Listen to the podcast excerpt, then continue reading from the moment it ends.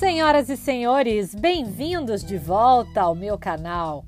Olha, eu juro que eu pensei muito se deveria mesmo atender aos pedidos que eu recebi para gravar esse episódio depois que eu postei no meu Insta que eu recebi a primeira dose da vacina e mencionei que eu havia me preparado para isso. Eu recebi uma chuva de mensagens sobre essa questão do preparo e agora, só agora, dias antes de receber a segunda dose, é que eu aproveitei o fato de ter tirado alguns dias de descanso para, enfim, conseguir fazer aqui as minhas reflexões informativas no meu canal.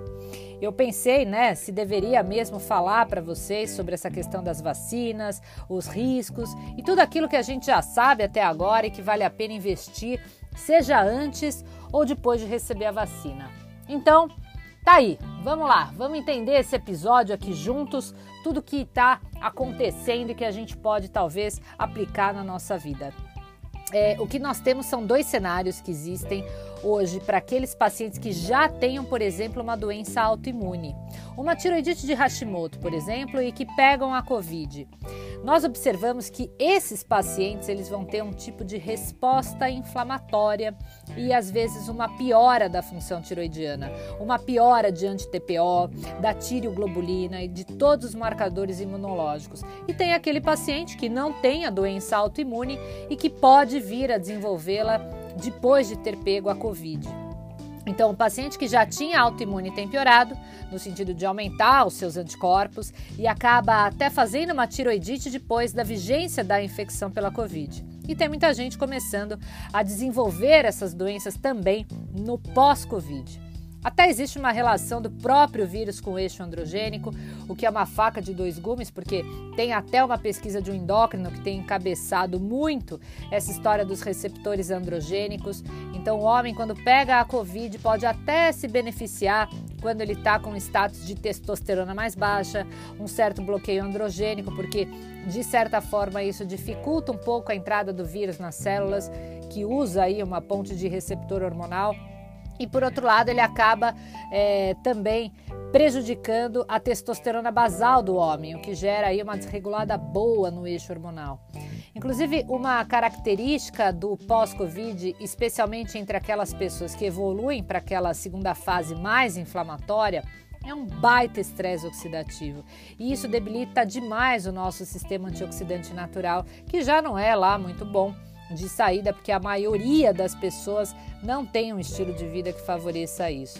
E aí a herança do pós-Covid tem sido para muitos uma realidade que inclui uma grande disfunção mitocondrial e também de múltiplos sistemas. O que eu tenho visto em consultórios são pacientes que reclamam de uma fadiga intensa, de problemas de desatenção e perda de memória, perda de cabelo intensa, dores articulares, a perda de massa e de tônus muscular, enfim, uma série de sintomas aí que precisam de uma atenção extra. Mas aí falando em vacinação, né, especificamente para Covid, claro que essa é uma discussão ainda que não tem muito endosso, então muito do que se sabe ainda é preliminar. E o que eu vou deixar gravado aqui hoje pode ser que mude amanhã a partir de novos estudos e descobertas, mas Dentre as principais vacinas, hoje são pelo menos quatro laboratórios principais que estão distribuindo isso mundo afora nas suas versões, mas dessas nós temos duas, né, que nós ainda nem sequer sabemos como vão funcionar exatamente no nosso corpo, que são as vacinas da Pfizer e da Moderna, que são as vacinas de RNA mensageiro. Então, elas são novidades e essa vai ser realmente a primeira vez na história da humanidade em que se está usando uma vacina com essa tecnologia. O que pode ser incrível ou pode não ser tão incrível assim, porque é o que a gente menos conhece aí em termos de efeitos, apesar deles parecerem os mais promissores pelos estudos. Eu, particularmente, não conheço a bula dessas vacinas em termos de adjuvantes, de conservantes, enfim. O que a gente conhece melhor são as vacinas de vírus atenuado, né? Então, no final das contas, a vacina da Coronavac é a vacina que a gente mais sabe o que esperar. Porque o que, que tem ali? Na bula, a gente vê que está escrito que tem o vírus inativado e o hidróxido de alumínio, que é o adjuvante dessa vacina.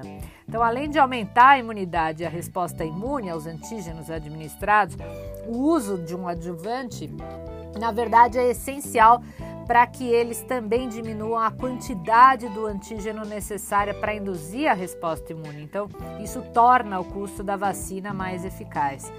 No caso da Coronavac, o principal adjuvante é o hidróxido de alumínio. Mas e aí, o que, que esse alumínio pode fazer afinal? Bom, de repente pode não me fazer nada. Então, se você tiver uma baita reserva de enzimas de detoxificação, em que o teu fígado, o teu intestino e os órgãos de eliminação, o teu sistema imunológico, né, estejam em plena capacidade para neutralizar isso, beleza, vida que segue. Agora, o duro é que hoje, qualquer pessoa que leva a vida que nós levamos, carregando essa carga tóxica simplesmente por vivermos nesse planeta, já nos faz aí mais suscetíveis a ter uma sobrecarga. E aí, para isso, eu não necessariamente preciso ser um paciente autoimune para ter um sistema mais fragilizado ou ser menos detoxificador natural. Quem trabalha com nutrição funcional, com a medicina funcional, integrativa, no geral, a gente sempre sabe o que fazer com o alumínio. Então, a gente pode fazer uma quelação de metais pesados via oral, ou o teu médico pode fazer isso via endovenosa, né? Ou usar agentes mais antioxidantes como uma N-acetilcisteína, um ácido lipóico para estimular as glutationas e as enzimas de detoxificação, enfim.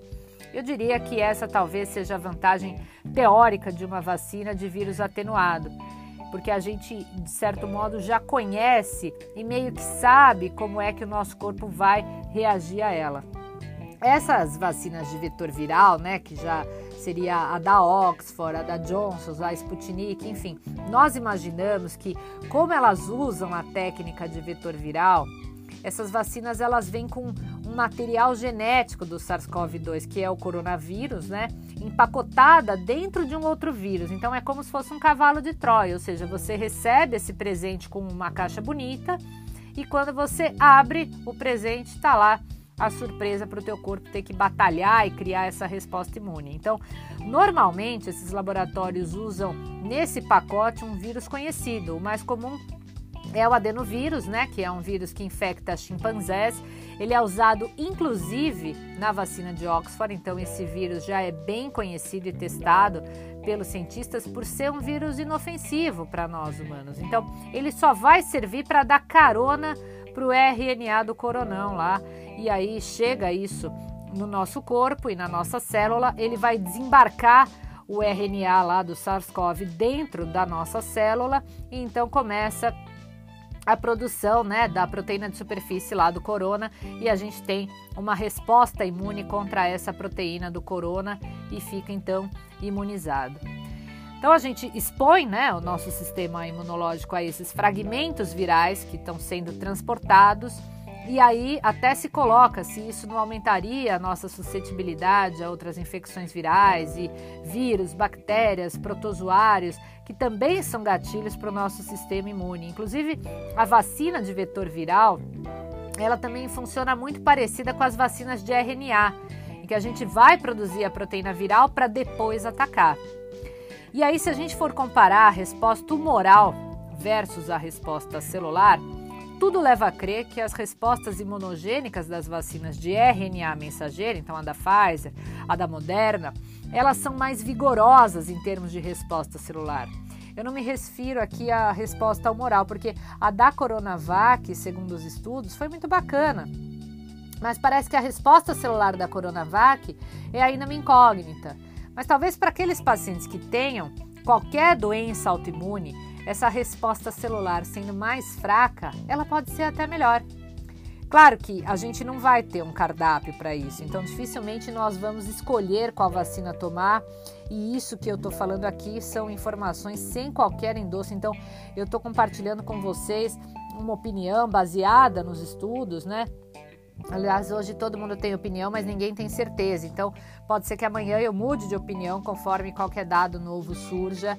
Isso aqui é realmente só uma elaboração gravada, mas o que eu acho assim, meio que absurdo, são aquelas pessoas que dizem: "Ah, eu me nego a ser cobaia humana". Então, gente, no meio do século 21 aí, o mundo já tem um super conhecimento sobre os benefícios do uso de vacinas, então não existe essa de ser cobaia, isso é uma plena bobagem, tá?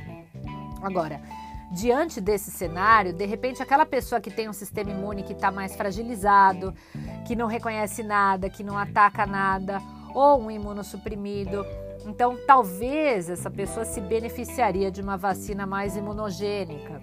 Agora, para aquele que né, tem um organismo com uma doença autoimune, que tem um sistema imunológico reativo além da conta, a ponto de às vezes atacar o que não deveria e não atacar o que deveria, enfim, talvez uma vacina menos imunogênica seria melhor sim. E aí vem, claro, a pergunta, né? Ah, mas se eu tomar a vacina, eu posso desenvolver uma doença autoimune? Bem, tomar vacina vai estimular sim o teu sistema imune. Aliás, isso é o que a gente quer, né? Quando toma uma vacina, criar esses anticorpos contra aquele vírus ou aquela bactéria para que o corpo, né, entre em contato novamente com aquele antígeno e não te adoeça mais, né? Mas ter a doença também vai estimular, né? Então, é, só que de uma maneira mais aleatória, não controlada e com um efeito potencialmente pior. E tanto é que tem, né, é, a gente que, que recebe hoje, né, os pacientes no pós-Covid vê um baita de um estrago com algumas sequelas aí bem preocupantes nesse chamado síndrome pós-Covid, né? Então a questão não é tomar ou não tomar a vacina.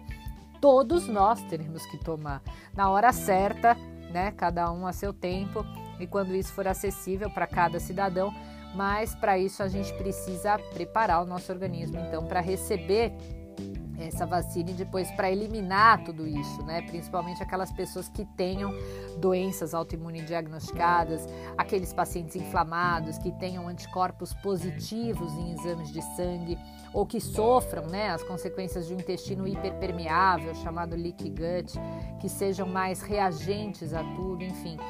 É isso eu acho que cada um né, deveria se atentar e, na verdade, é algo que serve para qualquer vacina, né? É que a gente fala aqui hoje de vacina de coronavírus porque é o assunto em voga, mas esse conhecimento aqui, né, em relação a preparo para vacina, é, serve para qualquer uma que você possa ter que se submeter, né? Seja uma vacina de febre amarela, uma vacina da gripe, da rubéola, de catapora, sarampo, enfim. E aí, como é que a gente se prepara, né? Que é o que eu mais recebi de perguntas lá no meu Insta. Bom, primeiro a gente precisa considerar desinflamar o nosso organismo, né? Então eu tenho que cuidar da hiperpermeabilidade intestinal, focando, né, em baixar meus anticorpos ou então até entrar em remissão, especialmente para quem já tenha uma doença autoimune em trânsito e, e, aí é só pensar numa lógica, né? Se o vírus infecta mais facilmente um indivíduo que está imunossuprimido, então é só você pensar, bem, eu posso né, pensar aqui em comer bem, né, para melhorar a minha imunidade. Então, como é que a gente considera essa melhora da minha saúde, da minha imunidade? Então é importante, no máximo, né? Eu digo eliminar ou evitar, né? é, determinados alimentos, né, seguindo uma dieta de eliminação. Isso seria fundamental para que em poucos dias, né, você já consiga provocar aí modificações que sejam positivas no teu microbioma intestinal e aí secundariamente a isso você consiga ter mudanças de marcadores da inflamação e que também tenha benefícios para receber essa vacina sem grandes, grandes dilemas aí para tua vida. Então, eu vou tentar resumir ao máximo aqui o que eu uso, o que eu usei, o que eu aplico na minha prática quando eu penso em manter um melhor status imunológico, tá?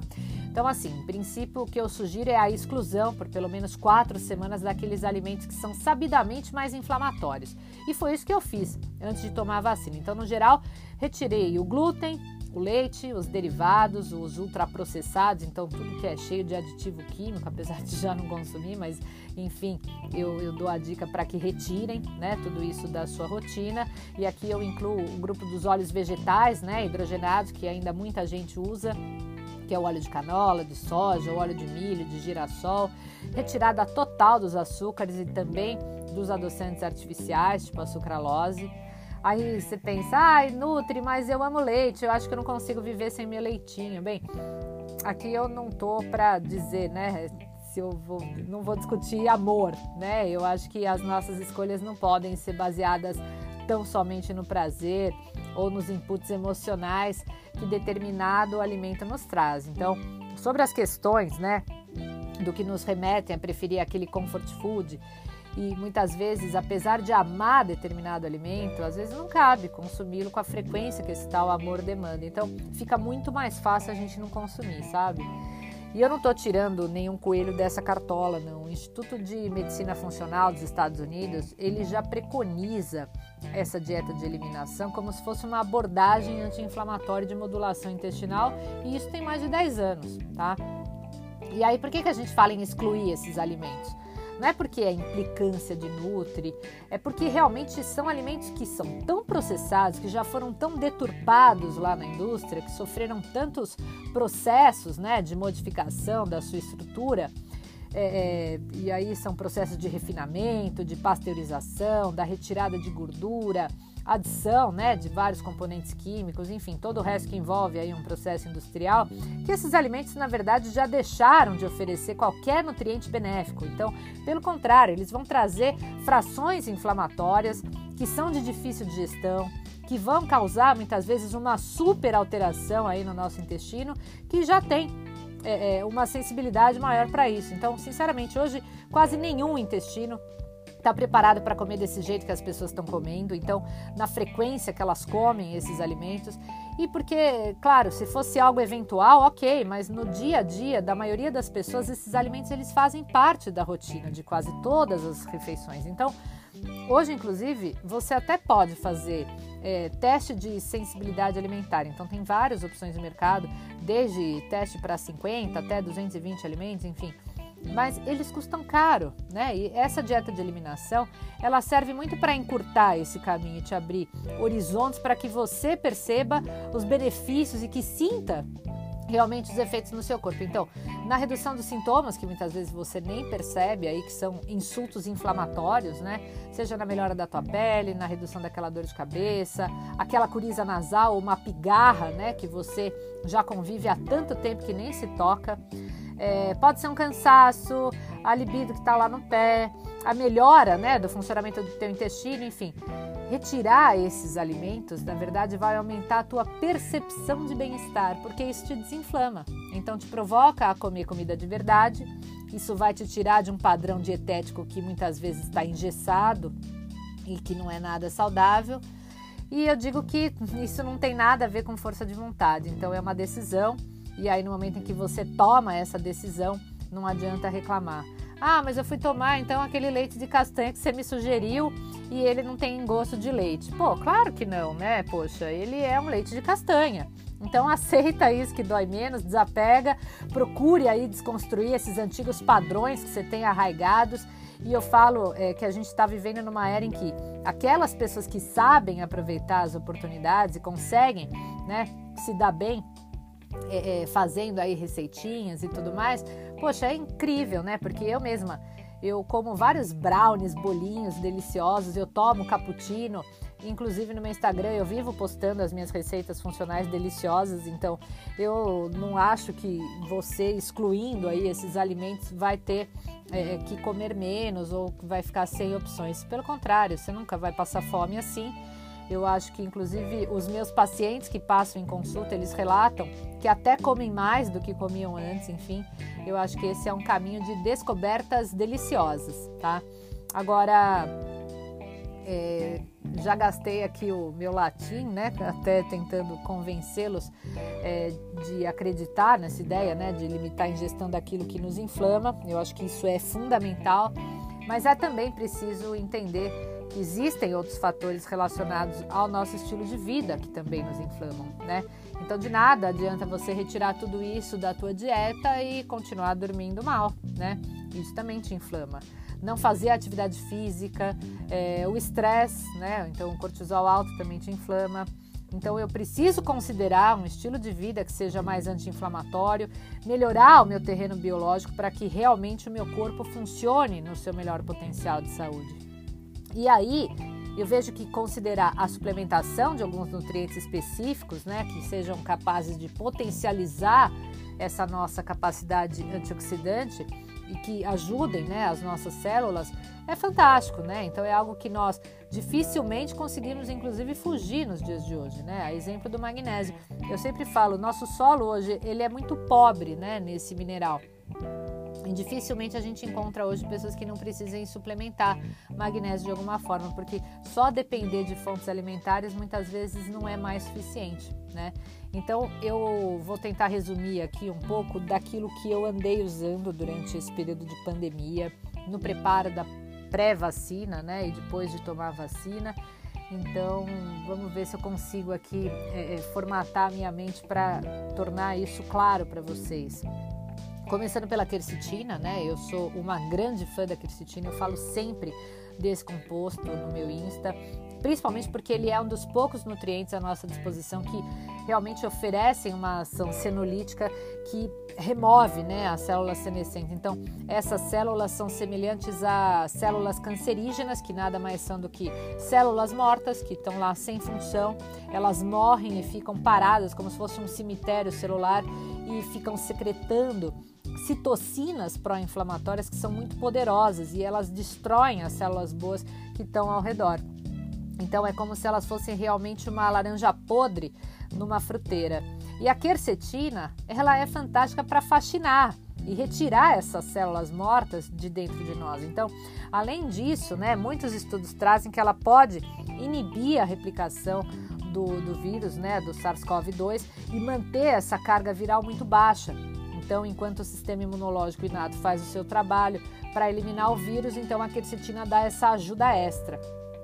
A gente encontra né, a quercetina na cebola, na maçã, nas frutas cítricas também, mas você pode manipular isso né, para dar um up aí no consumo desse nutriente e garantir esses efeitos. Eu uso ela na forma do Team Fast Fitosome, é uma tecnologia patenteada que garante uma maior biodisponibilidade dessa quercetina e certamente vai trazer aí efeitos que são mais potencializados pela alta concentração que tem esse ativo e também uma melhor absorção. Então, nesse caso, eu gosto até de associar esse Team Fast Fitosome e aí eu posso colocar a vitamina C, é, o zinco e a vitamina D, né, que são aí poderosos reforços imunológicos antivirais. Eu confesso que eu usei isso durante todo o ano que passou e muitos estudos, inclusive, mostraram o quanto que essa combinação é capaz de fortalecer a nossa imunidade. É como se eles juntos, né, atuassem mantendo as portas do nosso palácio bem trancadas, né? Então, contra a infecção do vírus ou até permitindo que o nosso corpo combata o vírus de uma forma muito mais eficiente, tá? Outros ativos que eu usei e que eu vou ciclando, né, conforme é, o tempo, porque o nosso corpo também ele tende a saturar, ele tende a não responder tão bem quando a gente faz uso crônico.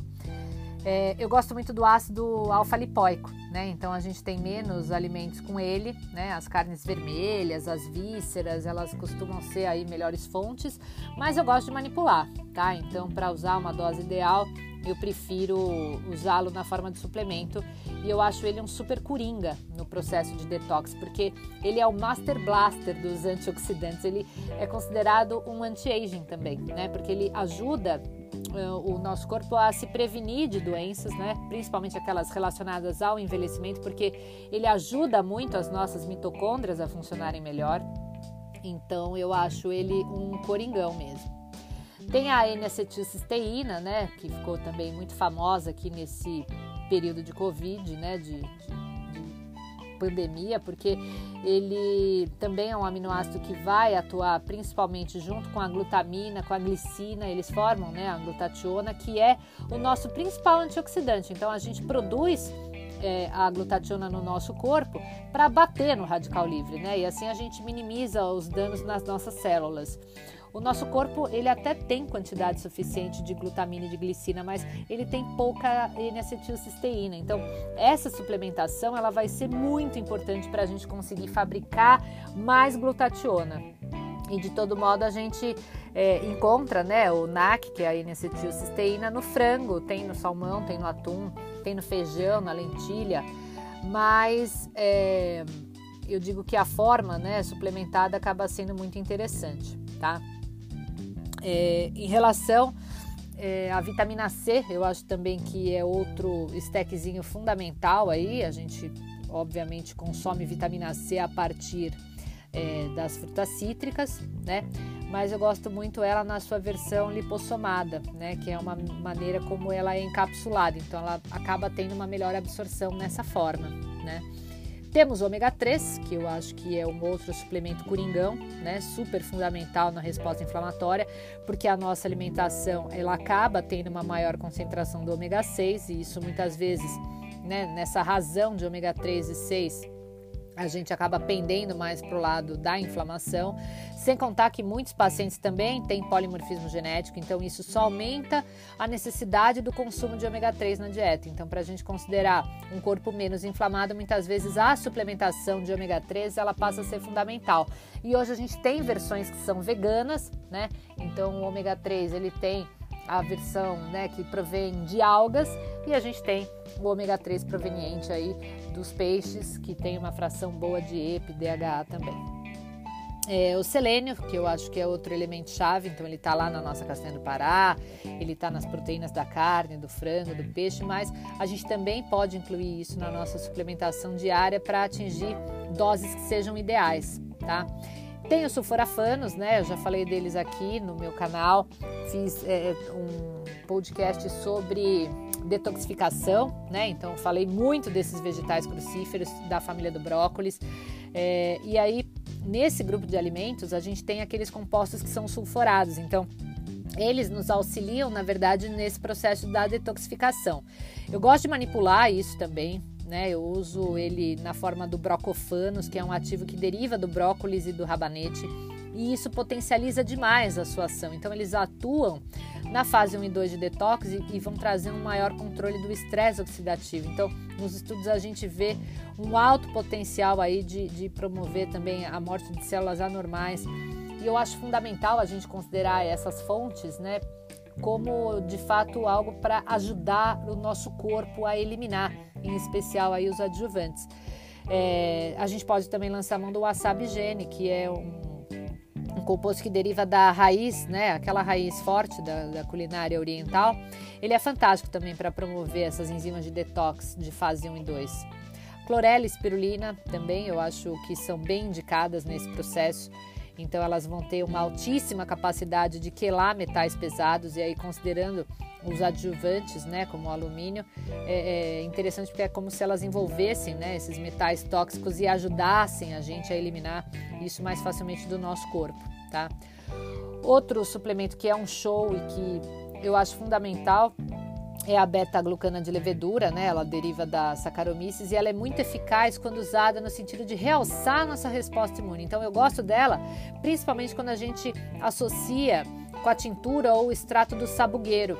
Eu usei muito essas gotinhas de tintura mãe. Inclusive, essa é uma das plantas medicinais mais usadas no mundo para combater sintoma de gripe, de resfriado, porque ela é muito rica em polifenóis, né? E isso melhora demais a nossa defesa imunológica, isso aumenta o número de glóbulos brancos. É uma coisa linda, né?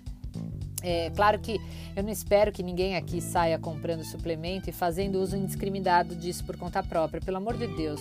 É, na verdade, isso é extremamente perigoso, né? O que eu estou passando aqui é algo genérico, né? Isso vale como informativo, até para você ter uns insights, conversar com o profissional que te assiste. Por isso, eu sempre reforço aqui o quanto é importante ter uma orientação individualizada, então de um profissional que possa te guiar, até mesmo para você saber, né, a dose que é ideal para você. Eu não posso jamais passar isso aqui, né? Então, o melhor momento para você tomar, como combinar isso da melhor forma, né, farmacêutica, até para que você consiga otimizar essa suplementação, enfim, é fundamental sempre que você esteja assistido aí por um profissional.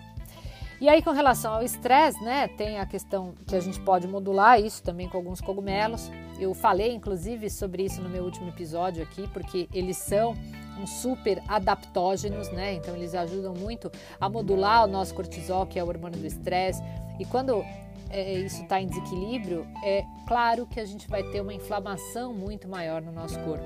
Então, dependendo da fase, a gente pode lançar mão de uma ashwagandha, né, que é o ginseng indiano, que também ele traz aí uma excelente resposta nessa modulação de estresse. Eu gosto muito também do herbatonin, que é a fitomelatonina vegetal e a gente pode manipular isso em qualquer farmácia de manipulação para ajudar a conciliar realmente um sono que seja mais reparador. Então isso nos ajuda né, a entrar naquela onda beta e garantir que esse sono de qualidade, é, e aí eu sempre falo né, o quanto a gente tem que considerar essa questão da higiene circadiana, no sentido de ter hora certa para dormir, hora para acordar, considerar a prática de terapias alternativas, então a meditação, o controle da nossa respiração, que comprovadamente, né, isso tudo favorece a desinflamação do nosso organismo, porque isso nos ajuda a controlar os nossos níveis de estresse e de ansiedade, né? O uso de óleos essenciais também, é, os florais, né, eles estão muito relacionados a uma melhor resposta ao estresse. Então, o que a gente tem que considerar é que não basta só fazer aquela dieta de eliminação de tirar glúten, lactose, açúcares, os refinados, né? Mas também evitar o excesso de cafeína, o excesso de bebida alcoólica. Eu sei que agora entrando de novo em lockdown, muita gente fica ansiosa e aí acaba ficando em casa e bebendo, mas isso vai na contramão né, de uma boa resposta imunológica. É, e, e a gente deve considerar a prática de atividade física. Eu sei que as academias também estão aí fechando. Entretanto, a gente precisa se movimentar, mesmo que seja em casa, né? Porque isso nos faz produzir neurotransmissores e hormônios que são anti-inflamatórios e tudo isso aí para manter os nossos níveis de anticorpos baixos e, e ajudar a desinflamar o nosso organismo, né? Porque são práticas né, que, na verdade, vão trabalhar muito nessa modulação da nossa função intestinal. Então, a gente precisa seguir um estilo de vida que seja anti-inflamatório para manter os nossos hormônios inflamatórios baixos, né? especialmente aí cortisol e insulina. Então, fora tudo isso, a gente ainda tem que considerar o suporte para o nosso sistema detox, né? Então, eu sempre lembro dessa questão do adjuvante, né? Então, eu falei que eles usam na vacina para inocular isso né, no seu corpo, então a gente precisa eliminar esse adjuvante depois que ele fizer lá o seu papel e para isso a gente precisa certamente estar tá com as nossas enzimas detox em dia. E aí se você fica jogando um monte de sujeira para dentro do teu corpo, você realmente não está se ajudando, né? É, bom, eu falei muito de detox até no episódio anterior, então caso você não tenha ouvido, eu sugiro que você volte lá né, para se informar sobre isso. Ai, ai, agora não sei se falta mais alguma coisa. Falei pra caramba e aí perdi aqui até a minha linha de raciocínio. Vou até tomar um trago aqui da minha água. Hum. Acho que é interessante também, né, é, falar sobre a questão de poluição magnética, né? Eu, esses dias que fiquei mais off aqui de descanso, é, eu pensei, caramba, como é importante né, a conexão com a natureza e a gente está menos ligado em celular, né? Então esse excesso de tecnologia também que a gente se expõe diariamente, ele só piora um pouquinho mais, né, o trabalho do nosso corpinho. Mas enfim, na verdade a gente está pronto, né? A gente veio pronto, né, de fábrica o nosso corpo ele está super equipado, né, para nos depurar de todas as toxinas. Só que para isso acontecer a gente minimamente precisa oferecer nutriente correto, né? Então o nosso corpo ele vai conseguir fazer isso. Então os antioxidantes, as vitaminas, os minerais que são fundamentais nessas reações eles têm que ser priorizados, né? Então na história de tomar a vacina e com esse adjuvante que vem junto de brinde, a gente precisa dar uma ajudinha extra lá para o nosso corpo conseguir jogar isso para fora sem maiores prejuízos, né? Então acho que é isso, gente. O episódio ficou longo, eu falei demais, eu acho que ainda talvez não tenha conseguido falar tudo que eu gostaria, mas se você quiser, eu posso estender essa discussão e, e bolar aqui uma segunda parte para que todas as tuas dúvidas sejam esclarecidas. Essa é a ideia. Então, caso tenha ficado qualquer dúvida, vai lá no meu direct, me manda uma mensagem que vai ser um prazer te responder, tá? Então, chega ao fim por aqui mais um episódio das minhas pílulas de saúde e eu espero que você tenha aproveitado esse momento para ter alguns insights e te agradeço por ter dedicado o seu tempo até aqui para me ouvir e eu espero realmente que esse episódio possa te ajudar de alguma forma. Então, muito obrigada pela tua audiência, um beijo grande da Nutri e até a próxima!